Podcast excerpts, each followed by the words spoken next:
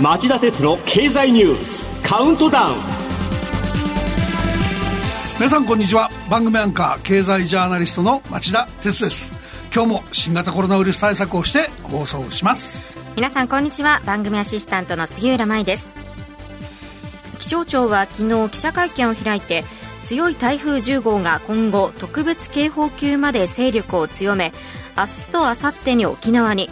明後日日曜日から月曜日に奄美から九州に接近通過上陸の恐れがあるとして最大級の警戒を呼びかけました。早めの備えが必要です。この特別警報っていうのはですね予想される現象が特に異常であるため重大な災害の起こる恐れが著しく大きいことを警告する新しい防災情報で、台風10号が奄美群島近海に達する可能性がある日曜日には最大瞬間風速が80メートルになると、そういう予想してるんですね。気象庁は複合的にさまざまな災害が懸念される状況だ週末までに地域のハザードマップを確認し避難所の場所や経路などを確認してほしいとも話しています、えー、一方日本列島は昨日日本海側を中心に気温が急上昇しました。新潟県三条市で40.4度を観測し9月としては観測史上全国で初めて40度台を記録しています。気象庁によると山越えの風が熱を帯びて吹き下ろすフェーン現象が原因だったようです。また今日は広い範囲での雷雨の恐れもあるといいます。台風10号がもたらす豪雨や強風不安定な大気による雷雨そしてまだ続く可能性のある猛暑など異常な気象への警戒をくれぐれも怠らないでください。さて今日は町田さんが選んだ今週の政治経済ニュース10本を10位からカウントダウンで紹介していきます。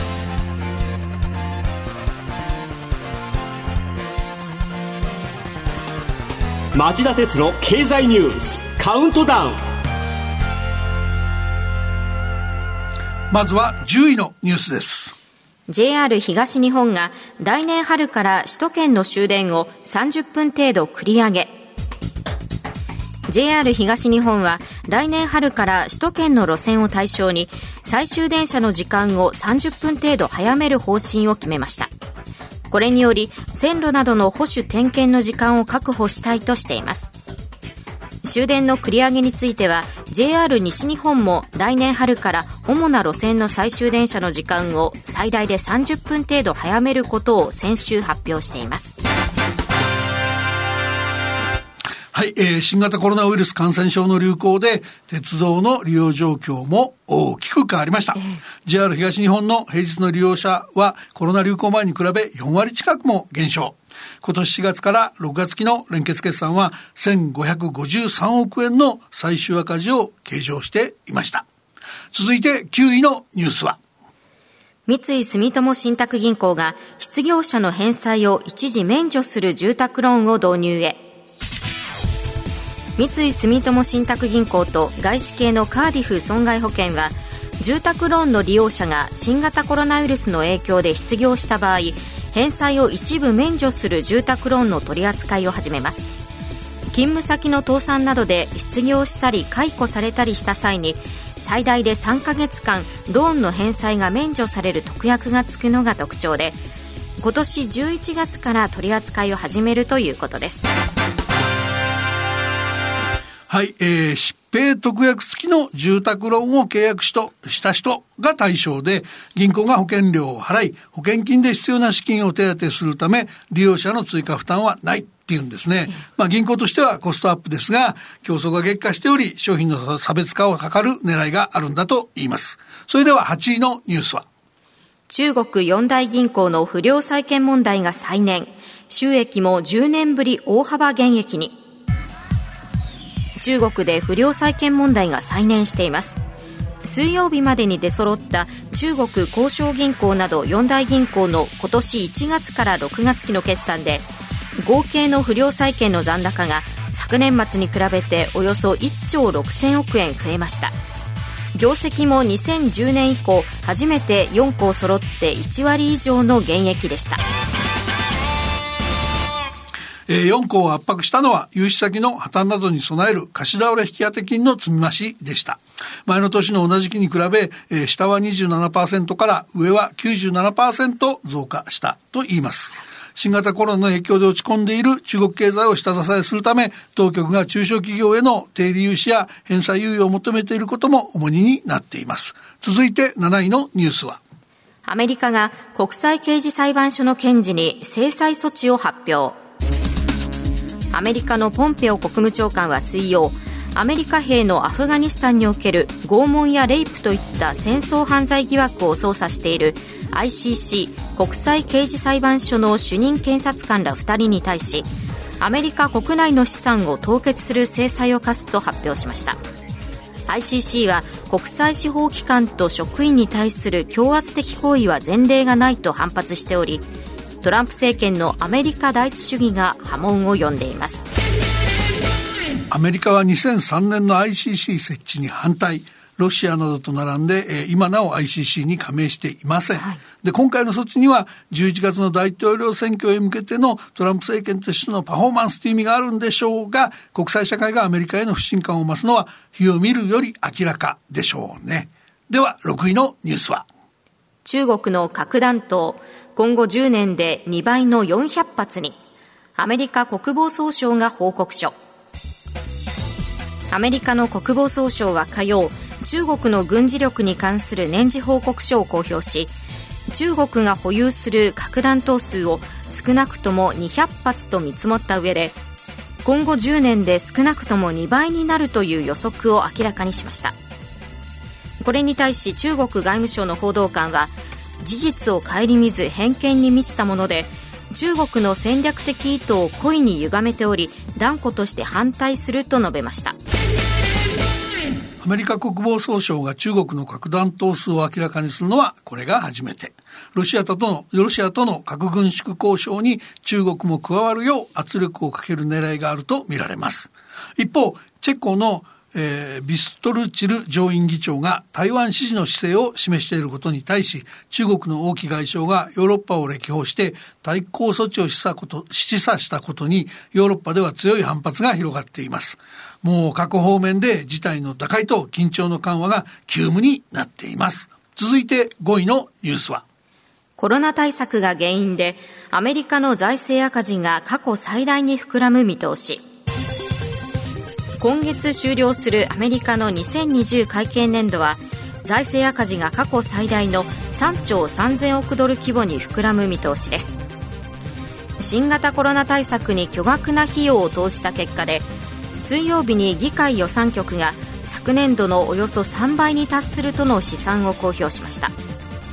一方コロナ対応の積極的な資産購入の結果日本、アメリカ、ヨーロッパの主要3中央銀行では総資産が膨らんでおりここ半年間の資産増加額が合わせて618兆円とリーマンショック後の4倍のペースになっています。アメリカでは連邦政府の債務も GDP 国内総生産比で126%まで膨張し、第二次世界大戦直後の最悪期、1946年の119%なんですが、これを超えて過去最悪となる見通しです。これは主要国で言うと、最悪の日本の252%やイタリアの156%に次ぐものなんです。一方、各国の中央銀行ですが、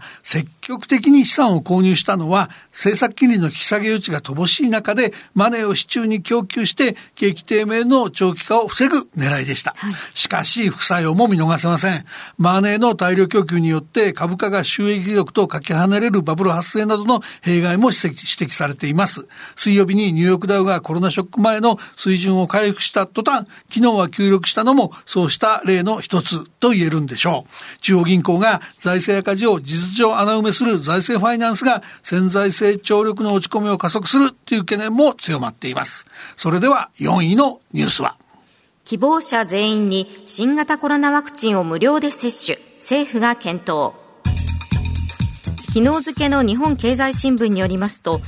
新型コロナウイルス感染症のワクチンについて政府は希望者全員が無料で接種を受けられるようにする検討に着手しました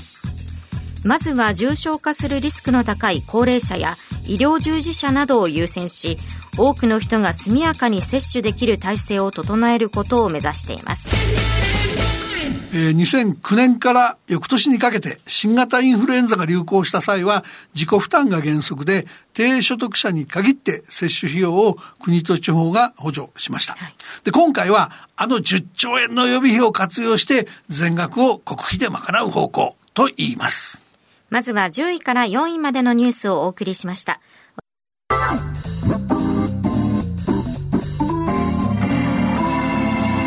町田鉄の経済ニュースカウントダウン。第3位のニュースはこれです。野党勢力指導者は旧ソ連の新経済と同じ種類の毒物で攻撃を受けたとドイツのメルケル首相がロシアを批判ドイツのメルケル首相は水曜ロシアの野党勢力指導者ナワリヌイ氏に対する攻撃で旧ソビエトが開発した新経済ノビチョクと同じ種類の物質が使われており事件が毒殺の試みだったと断定。強くロシア政府に説明を迫りました。ナワリヌイ氏はプーチン政権を鋭く批判してきた人物で先月旅客機の中で体調の異変を訴え現在はドイツで治療を受けています。ヨーロッパではメルケル首相の発表を受けてイギリスやフランスもロシア当局に説明を求めることで足並みを揃えました。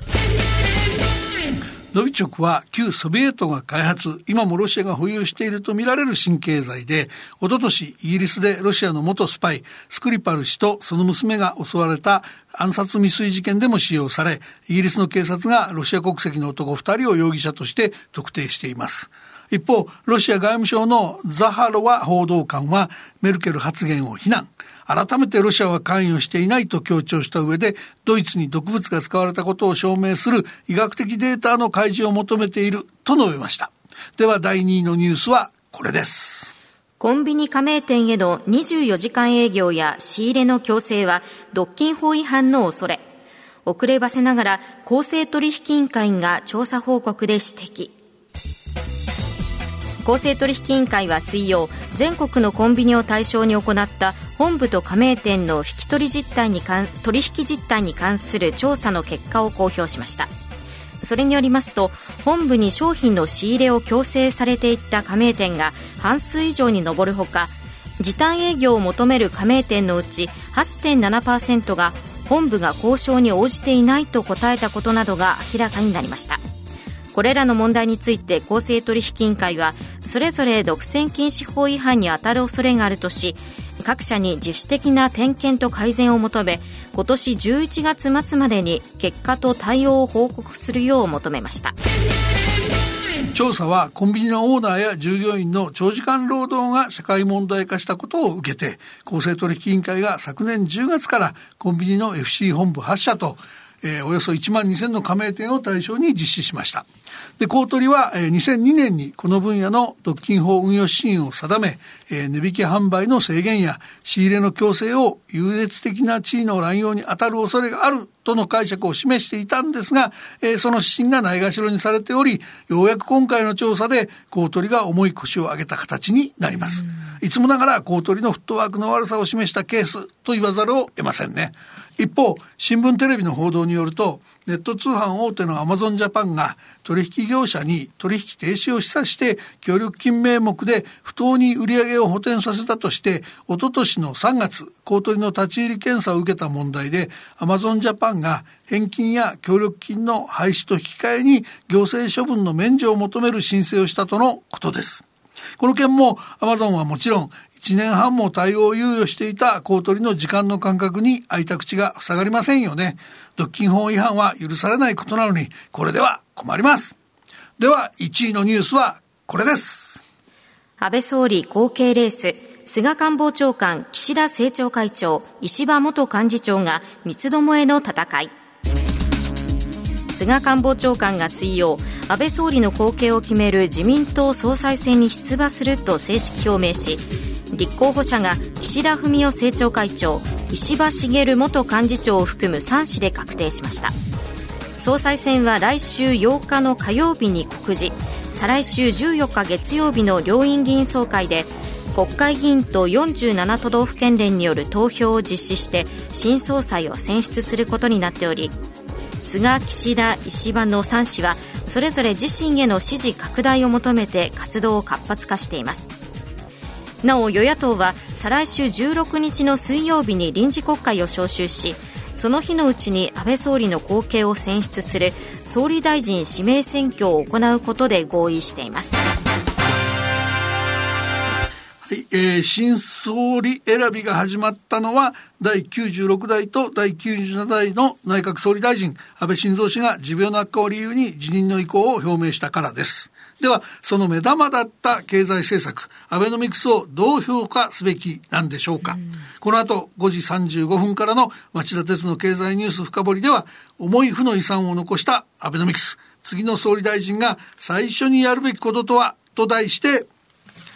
この命題を検証しようと思います。はい、さて、三つどもえの総理後継者、えー、レースの状況ですが、ええ、総裁選の投票までまだ10日ほどの時間があり、断定的なことを言える段階ではありませんが、それでも地方、地方票を関しても、自民党の5派閥や自身を支持する若手議員らが幅広く支援を表明していることを関しても、菅さんが大きくリードしているのは間違いないと見られます。むしろそこを新聞やテレビがはっきり報じないところが不思議なぐらいですよね。以上、町田さんが選んだニュースを10位からカウントダウンで紹介してきました。では、今週の放送後期をお願いします。はい、えー、7年8ヶ月と、連続在職日数が過去最高を記録した安倍総理が辞任の意向を表明自民党では後継総裁選びが始まっていますが永田町では今月16日に臨時国会が召集されて新しい総理が決まり組閣が行われた後総選挙が行われて改めて特別国会が召集されるのは11月ではないかとの観測がまことしやかに流れていますそうなると政府が通常の機能を取り戻すまでこれから2ヶ月余りの時間が必要になります。もちろん総理が変われば総選挙をやって民意を問うことは大切ですがそれでもその間の空白にコロナの感染が再拡大しないかとか雇用が悪化しないかとか懸念材料はたくさんあるんです。で国民がそういう大きなリスクを取るんですからせめて今回総理にふさわしい人を選んでほしいものだなと僕は思っていますそれではこの後5時35分からの町田鉄の経済ニュース深掘りで再びお耳にかかりましょう。さよなら。